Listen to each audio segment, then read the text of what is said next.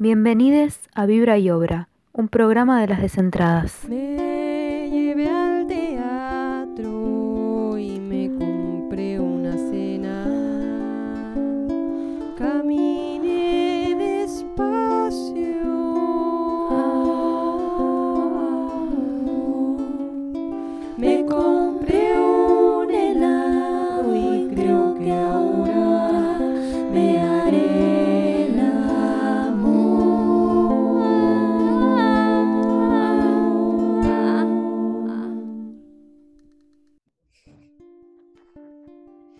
Bienvenidos a este segundo episodio de Vibra y Obra, la aventura audiovisual de las descentradas.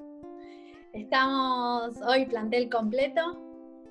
Hola Mechi, Hola. Yona Oli. y Male.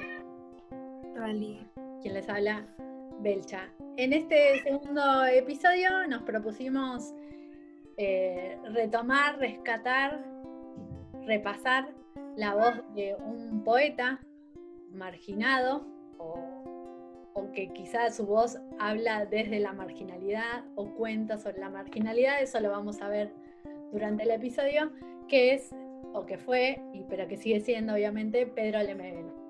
Eh, Pedro Lemebel, escritor, cronista, eh, docente, artista performativo, artista plástico, eh, activista por los derechos humanos, nacido en Santiago de Chile en 1955, en la década del 50, falleció 1952, gracias Diony. Fallecido hace cinco años, en 2015, así que es súper contemporáneo. Eh, nada, no sé qué tenemos para decir de él, un montón de cosas. Eh, nació en San Juan de la Aguada, que es una población marginada de Santiago de Chile, que eso va a atravesar gran parte de su obra. Pero bueno, a ver, para empezar por las primeras impresiones, quería preguntarle a Male cómo ella había llegado a Pedro Lemebel. Quizá podíamos transitar ese camino. Eh, Yo llegué a Pedro eh, estando, en, o sea, eh, estando en un taller literario que hice durante varios años con una de esas personas que aparecen en tu vida y te tocan absolutamente y te cambian todo, eh, que en mi caso fue Margarita Roncarolo, que si no la conocen, invito a que la busquen, a que busquen lo que ella ha hecho eh, además de andar creando discípulos y discípulas eh, por todos lados, digo, eh, fue en un taller con ella que, que, que me acerqué a Pedro y que lo conocí, que quedé totalmente anonadada por su forma de escribir y por la forma de hablar de, la belleza en, las trincheras, en la mugre, en como nada, esa forma que tenía de mezclar elementos, de, elevar la estética a otro nivel, como nada, un ser hermoso y lo conocí de la mano de, de otra persona hermosa que, que murió hace poco. Así que en el medio del proceso de, de crear este, este podcast, este video, eh, pasó, sucedió la muerte de Marga, entonces como que todo para mí significó el doble. eh, pero nada, así es como lo conocí a Pedro. Y Ani, vos nos querías contar algo también respecto. Em, sí, yo lo conocí en 2001. em, yo estaba en el colegio todavía. Estaba terminando el secundario. Y mm, en Chile. Y ahí fue cuando sacó la novela eh, Tengo miedo torero. Em, yo lo conocí por un compañero del, secundario que me lo comentó porque nosotros lo vimos. O él frecuentaba el barrio donde nosotros estudiábamos, que era en el centro de Santiago, y, y vi una mezcla, yo obviamente tenía 16 años, 17, no- mucha cercanía con, con disidencias no tenía, y sí por ahí música y eso, pero de mi edad, y veo pasar a una señora, señor, con chancletas, con un carrito de feria y con un pañuelo en la cabeza. Y ahí eh, algunos compañeros fue como, "Mm", y ahí otro que lo conocía ya dijo, bueno, él es Pedro Lemebel, es un escritor, hace tal cosa, y ahí quedó. Y después yo, a los meses, o al año, no sé cuánto tiempo habrá pasado, que frecuentando las ferias libres de Chile, que son muy comunes, que son lugares tipo las ferias de la ciudad, son lugares donde se venden eh, de todo, o sea, desde fruta, verdura, carne, fiambre, eh, cachureos, plantas, ferretería, lo que se te ocurra en la calle, en puestos, y esas ferias duran, eh, tienen un tamaño de cuadras y cuadras, o sea, pueden tener cuatro cuadras, cinco cuadras, y ahí siempre está el puesto del el librero, que vende libros, pirata, porque en Chile hay una ley de, mm, hay un impuesto al libro que es caro, entonces es muy caro comprar libros, y hay un negocio como un mercado negro de libros, de hecho todos los libros que tengo yo de Six Barral son todos truchos. O sea, tengo como todos los originales, pero en realidad no son originales, son todos truchos.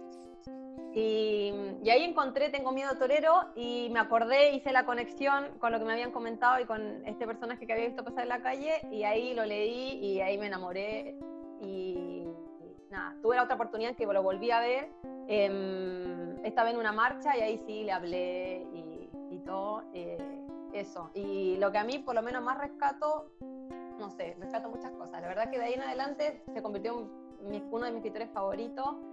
Eh, la forma de escribir, como dice Male, cómo eh, él eh, personifica tantas, tantas minorías en, una persona y a la vez lo plantea con tanto orgullo.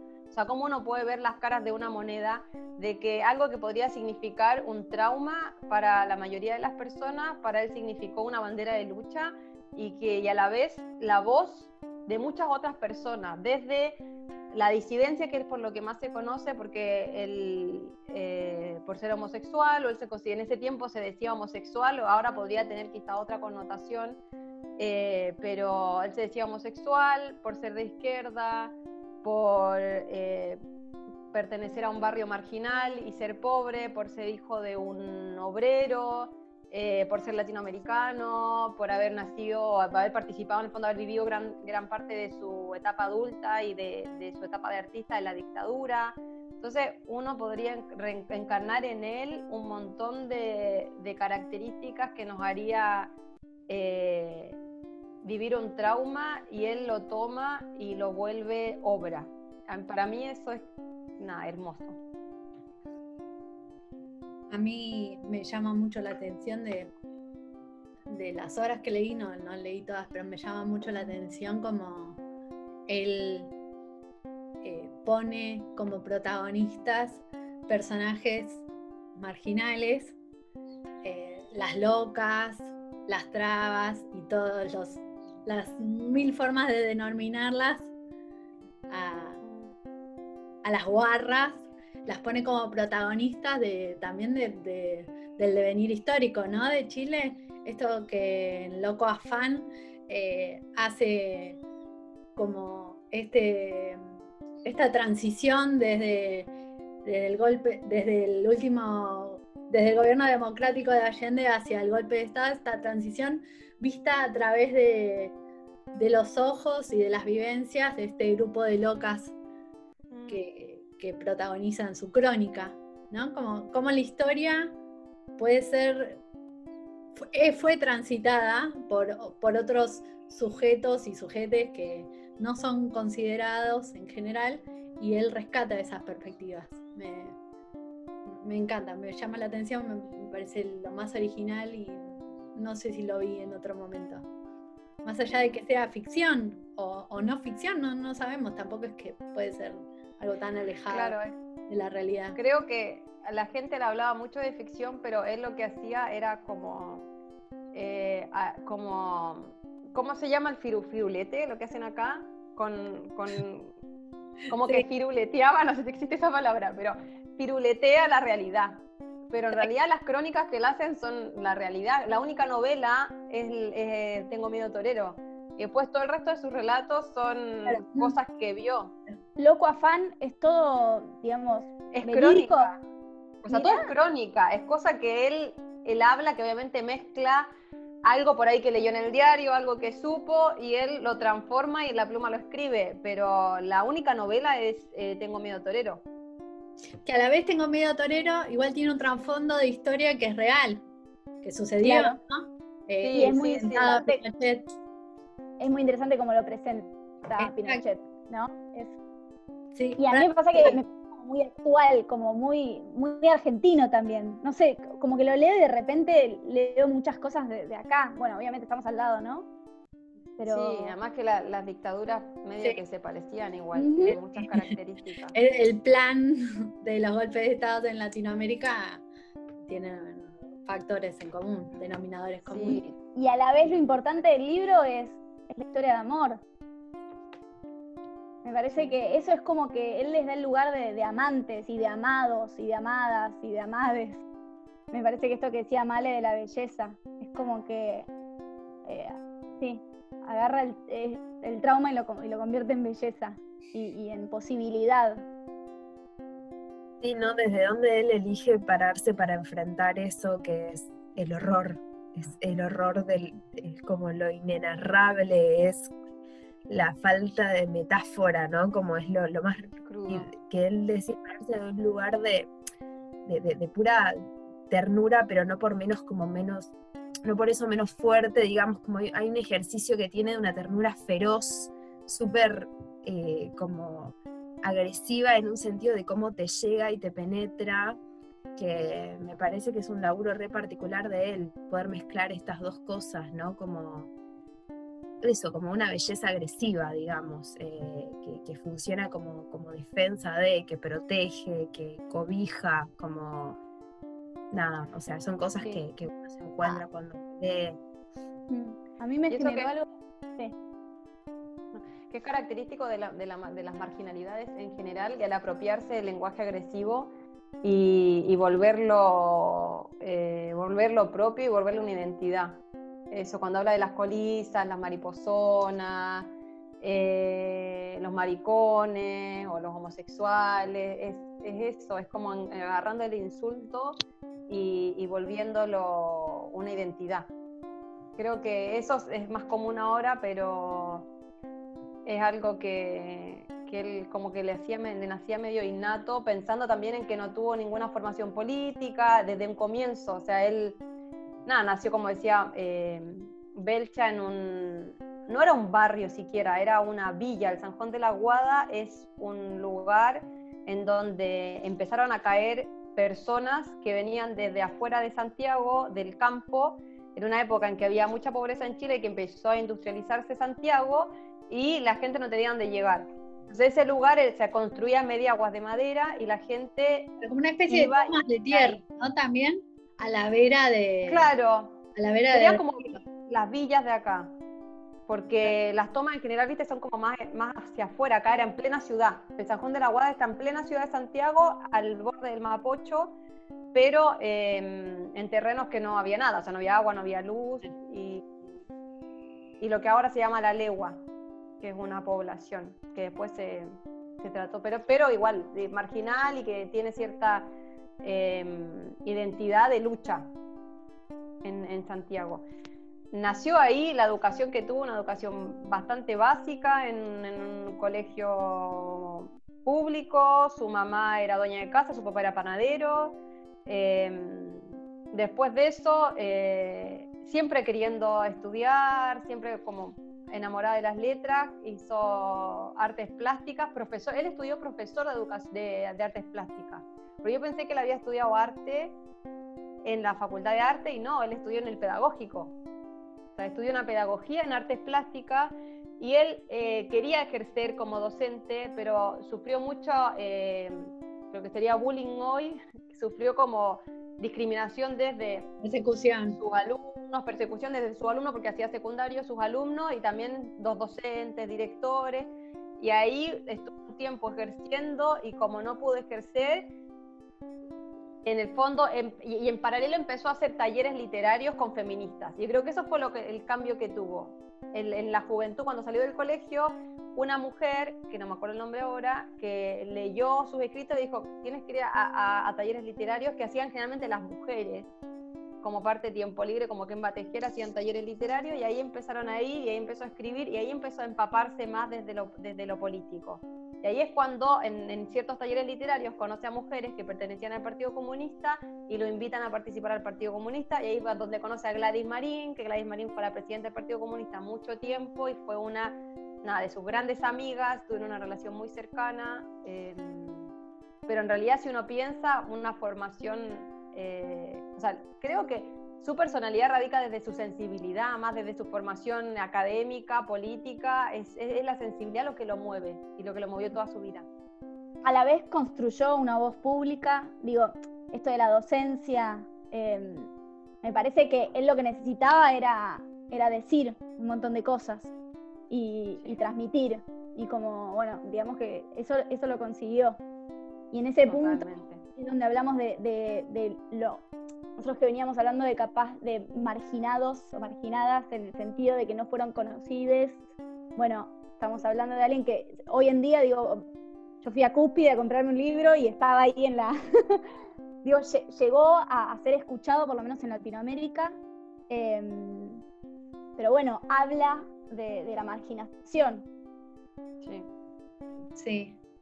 Hay una, hay una, esto que, que dice Ioni sobre como si fuese una especie de autodidacta en, eh, en, la, mi- en lo que llamaríamos de militancia de derechos humanos y, y ahora actualmente diríamos militancia LGTB, eh, puede sintetizarse en una frase de una de las tantas entrevistas que hay. Los invitamos a, a que lo busquen porque eh, él daba muchas entrevistas, hay muchos videos de él haciendo declaraciones, una mejor que la otra, y una de las frases era como, le preguntaban como en qué momento había salido del closet o que, que se había, digamos, eh, había le- les había comentado a su familia, a sus padres, que, que él era homosexual. Y, y él dice que nunca salió del closet porque en su casa ni había closet. Entonces, es como dos cosas, ¿no? Como una forma de, de vivir su, su diferencia, que después él habla en el manifiesto, y al mismo tiempo como eh, mostrar eh, la clase social a la cual pertenecía, ¿no? Y representarla.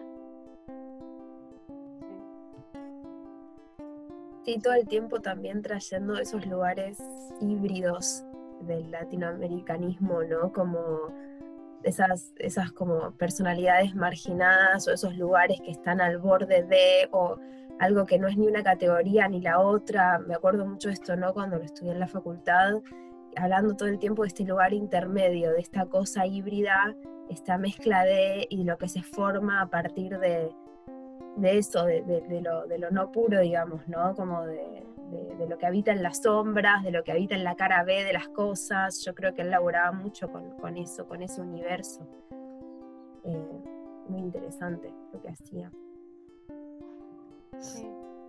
Y a la vez Claro, también. él- hay que ser pobre y maricón, ¿no? Como eso ya, ya es un montón, porque vos puedes ser maricón en Estados Unidos, ¿no? Y bueno, ahí es como que hay como algo más snob, pero si encima sos pobre y, y es como, sí, va, va cada vez más al margen.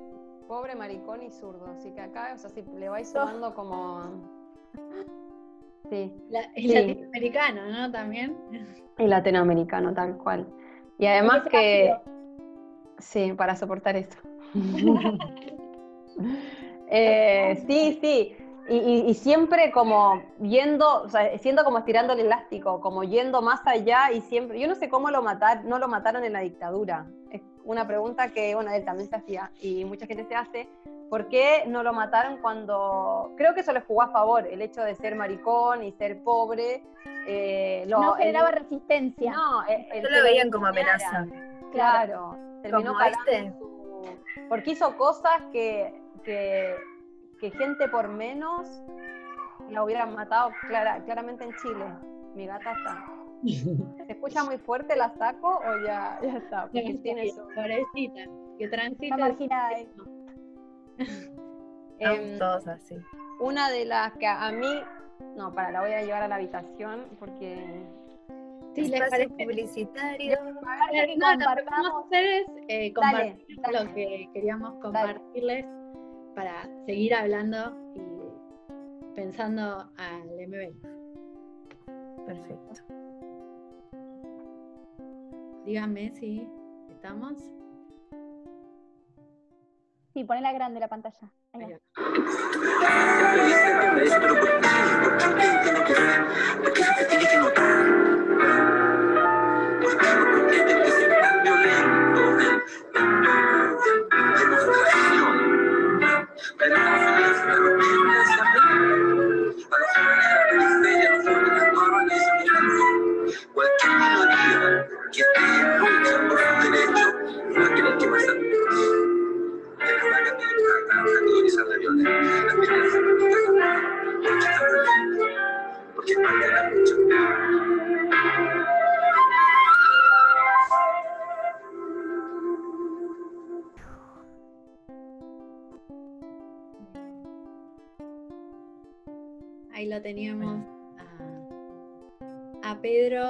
Musicalizado por Natalia Martonel en La Flauta Traversa.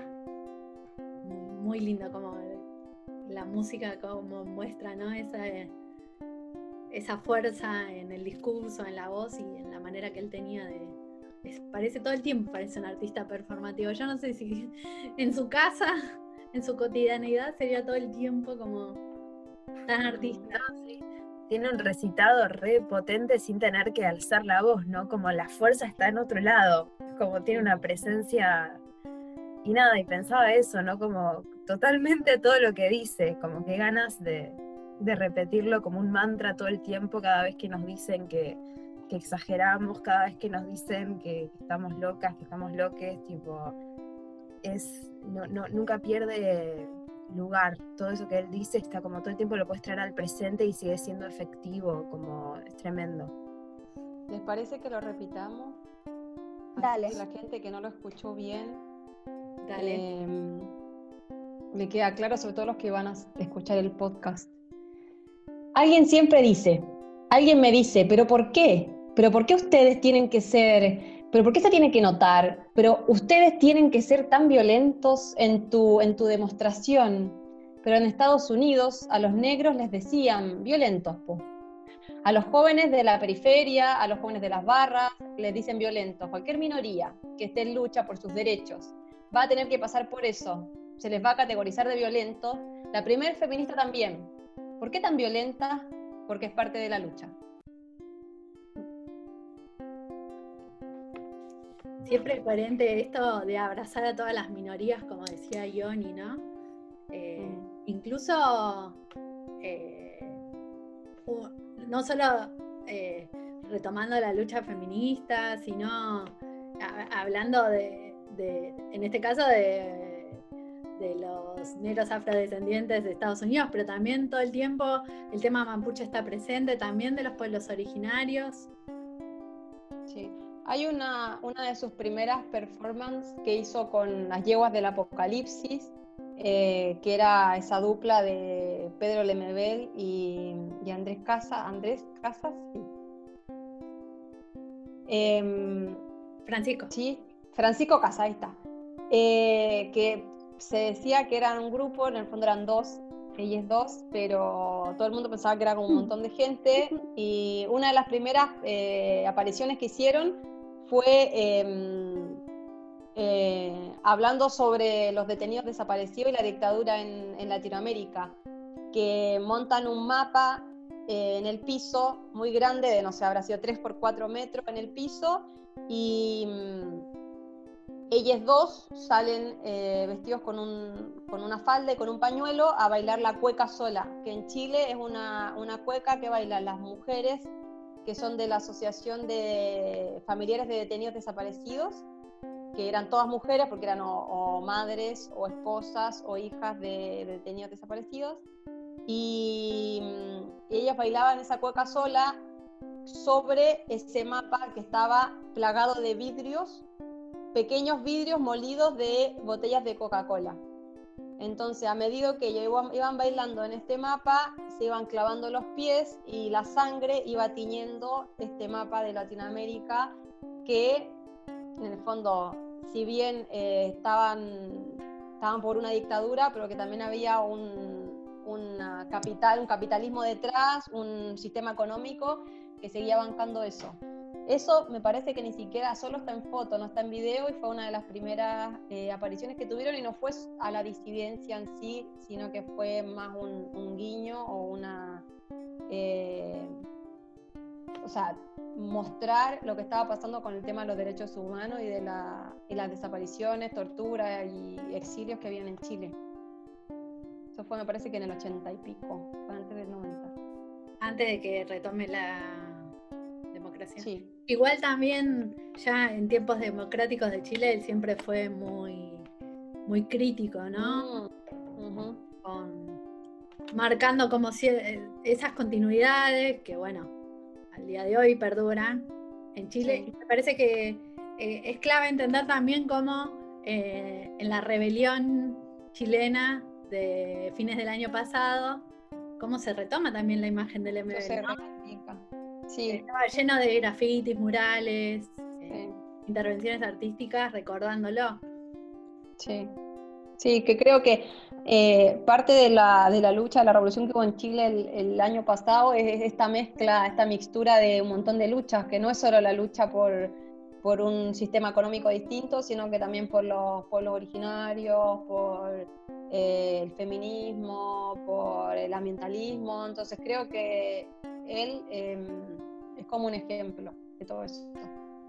Claro, él hace una crítica a la, como a la falsa democracia, dice, ¿no? Como volvimos a la democracia, pero en realidad, y tiene este cuento muy bueno en, en Loco Afán de, de un, de una persona trans que se hace, como no tenían plata para hacerse la operación, no podían acceder, eh, dice que se, guarda su pene, digamos, entre las piernas y hace todo como una filmación y este video va, va a, un, a un museo y en el museo que como que pasó de casualidad, digamos.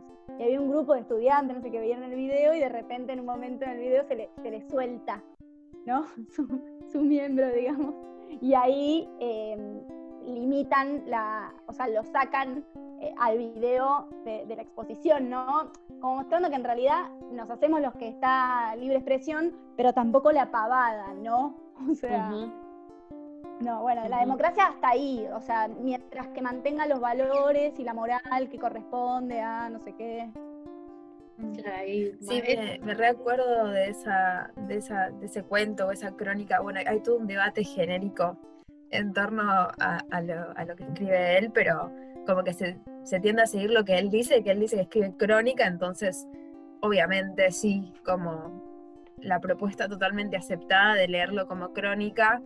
eh, y me recuerdo de, esa, de, ese momento, ¿no? De, de la liberación de, tensión, que él dice que casi como que se rompe algo, ¿no? Como los niños estallan en carcajadas y todo lo que es tabú y todo lo que tiene que estar ordenado y oculto de repente se quiebra solamente por, por eso, ¿no? Como ese, esa situación pequeña, eh, tan ridícula y, dice chiquita. Incluso que esta loca nunca se entera de que su video estuvo ahí, de todo el revuelo que causó.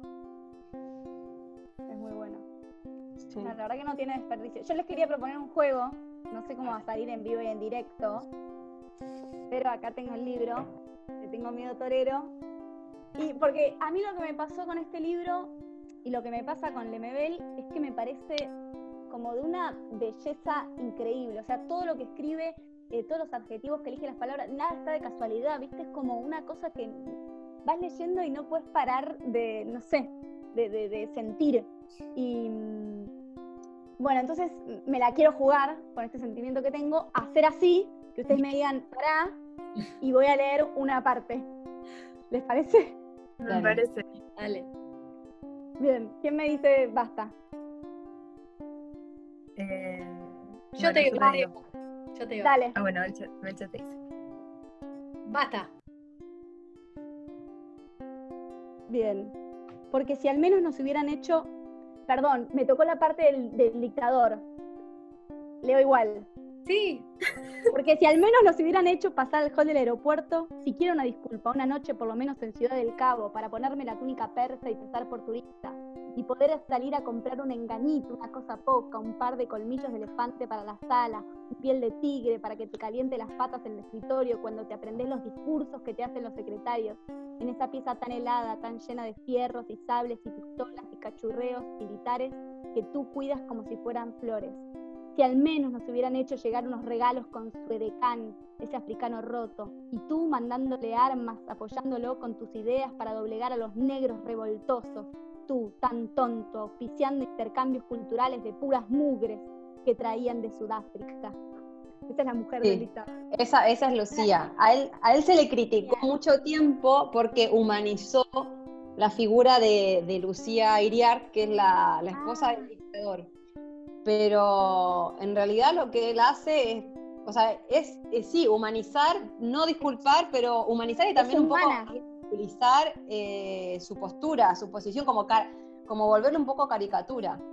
Sí, Humanizar en el sentido de, de con lo bueno y lo malo, digo, ¿no? Porque tal vez, eh, me imagino también un dictador como Pinochet que en algún momento se pensó que era súper poderoso, como humanizar también, ¿no? Como, Sí, es rarísimo verlo como él lo plantea, tipo, Claro. de repente en su intimidad, con su Claro. mujer, con sus pensamientos, como que lo, lo pone en un lugar con- vulnerable, con sus incluso de la infancia, con sus anécdotas de la infancia, cuando cuenta lo de los 81 años y todo eso. Ah, Esas co- eh, bueno, esas cosas que, que él recita, eh, que, él, que él cuenta, se, se te clavan y te- no te las olvidas. Son imágenes. Y además que no. En esa época, cuando él hizo esta novela, eh, Pinochet había sido encarcelado en, en Inglaterra. Inglaterra. No sé si se acuerdan de eso, cuando él se va a hacer una cirugía a Inglaterra. Y mm, voy a buscar acá si puedo. Eh, y el juez Garzón de España eh, lo encarcela. Entonces creo que eh, parte de como de la memoria colectiva que veía un tipo eh, súper eh, idealizado desde la mala manera, o sea, en el fondo como, como veían a Pinochet como alguien intocable, eh, pasa esto, que lo enjuician, al final, bueno, todo se atrapa porque las leyes de Chile no, no permitieron eh, enjuiciarla, pero sí el tipo estuvo preso. Y creo que fue una de las como batallas que, o de las grandes alegrías que tuvo la- el pueblo eh, antes de que él muriera, que fue la otra alegría. Y, y este, esta novela vino como en consonancia con eso. De hecho, de ahí sale el, el diario de Clinic, porque la de Clinic era la- la- la- el lugar donde él estaba, así se llamaba. Y salió un diario que sería como el Barcelona de acá, que, que en Chile se llamaba The Clinic, y, y Pedro escribía en el The Clinic frecuentemente. Entonces ahí quedó como cronista del The Clinic. Bueno, para ya ir redondeando, cerrando, quizá podemos.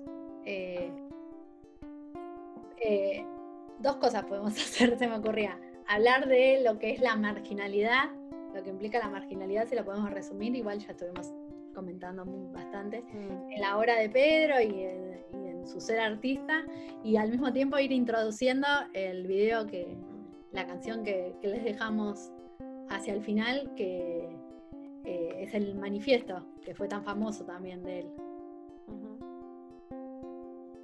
No sé si alguien quiere. Sí, a, a mí lo que me parece de Pedro eh, es que habla de, de la- de las personas como, como únicas, ¿no? Pensando en esto, en esta diferencia, de, de lo que hace más en los militares y, y- y la- y no sé, y las mujeres de no sé quiénes que hacen los bordados, como que tienen la plata y eh, estos personajes únicos, ¿no? Como que él habla de las desde su diferencia y permite que, que todos seamos diferentes. Y eso para mí es, no sé, es como gracias. Es lo único que se me ocurre. Sí, sí, es verdad, construye individualidades, ¿no? Sí. Construye mundos de las personas. Por eso también sus crónicas parecen cuentos, porque hace de las personas estos personajes con, con sus rituales, como que de repente cada loca tiene su ritual de, de- de embellecimiento, su ritual cotidiano, y de repente es la magia, tipo, la magia de cada uno. O sea, se mete de una manera a- a- en la como en esa vibra de, de- de cada personaje y de cada persona que, que está en sus, en sus textos que, nada, es, es muy loco. De repente uno tiene una relación muy íntima con eso que está leyendo. Sí. Vuelve importante lo singular de cada uno, es muy bueno. Y con respecto al manifiesto que vamos a escuchar hacia el final Sí, de, de- de este encuentro, recordar ¿no? que fue leído eh, en, un- en una asamblea, en una reunión, una jornada del Partido Comunista chileno, y que él se plantó ahí y habló por su diferencia, ¿no? después de haber sido ninguneado, sí, que, que si bien pertenecía al partido, siempre era, estaba como en un segundo plano, en un segundo nivel. eh, así que en respuesta a esa, a esa marginación que vivió dentro de- de- del partido, es que se va después, pero previo a irse, obviamente se fue a su, a su estilo, haciendo el manifiesto.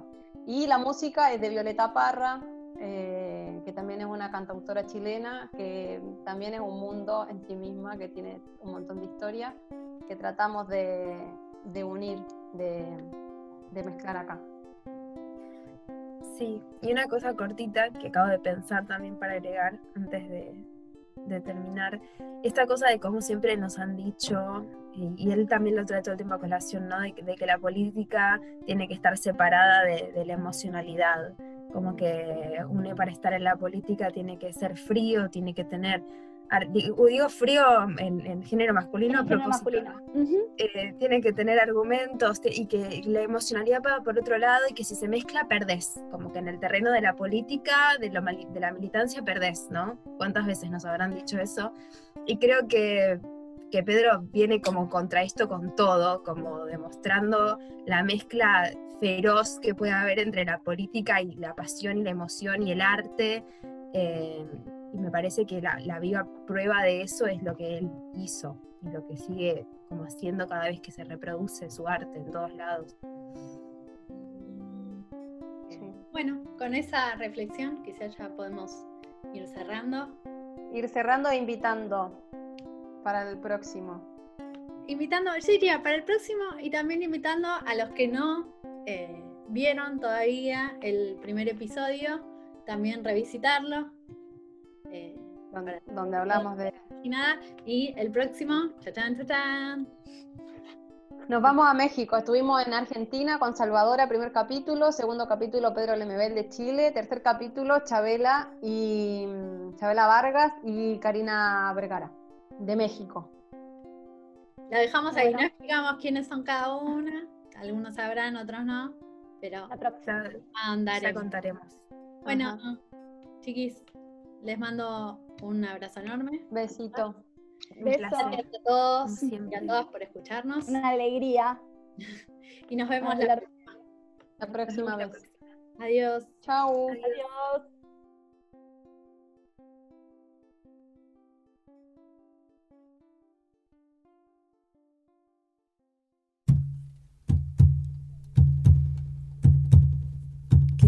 Sacado con la luna, ay, ay. Que los dos miramos juntos, ay, ay. Que he sacado con los nombres, ay, ay, ay. Estampados en el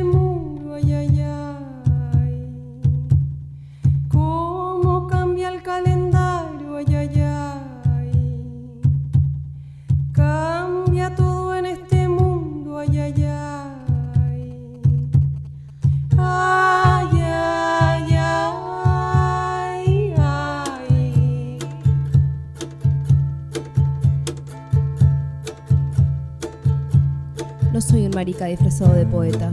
No necesito disfraz. Aquí está mi cara. Hablo por mi diferencia. Defiendo lo que soy y no soy tan raro. Me apesta la injusticia y sospecho de esta cueca democrática. Pero no me hable del proletariado, porque ser pobre y maricón es peor. Hay que ser ácido para soportarlo. Es darle un rodeo a los machitos de la esquina. Es un padre que te odia porque al hijo se le dobla la patita es tener una madre de manos tajeadas por el cloro, envejecidas de limpieza, acunándote de enfermo, por malas costumbres, por mala suerte. ¿No habrá un maricón en alguna esquina desequilibrando el futuro de su hombre nuevo? ¿Van a dejarnos bordar de pájaros las banderas de la patria libre? El fusil se lo dejo a usted, que tiene la sangre fría. Y no es miedo. El miedo se me fue pasando de atajar cuchillos en los sótanos sexuales donde anduve. Yo no voy a cambiar por el marxismo que me rechazó tantas veces. No necesito cambiar. Soy más subversivo que usted. No voy a cambiar solamente porque los pobres y los ricos a otro perro con ese hueso. Tampoco porque el capitalismo es injusto. En Nueva York, los maricas se besan en la calle.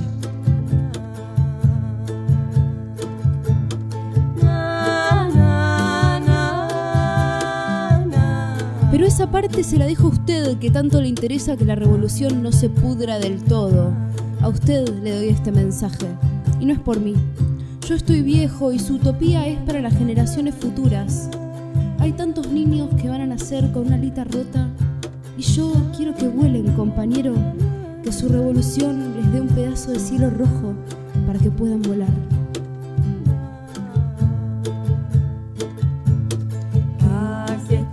Imanu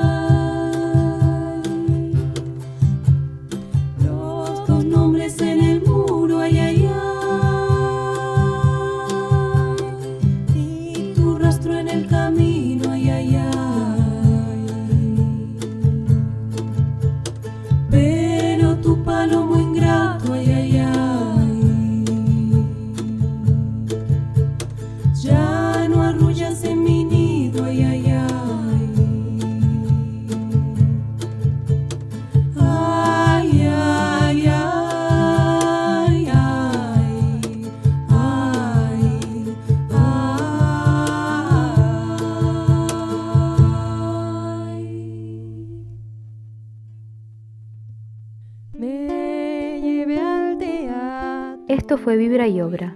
Gracias por estar ahí. Les esperamos en nuestro próximo programa.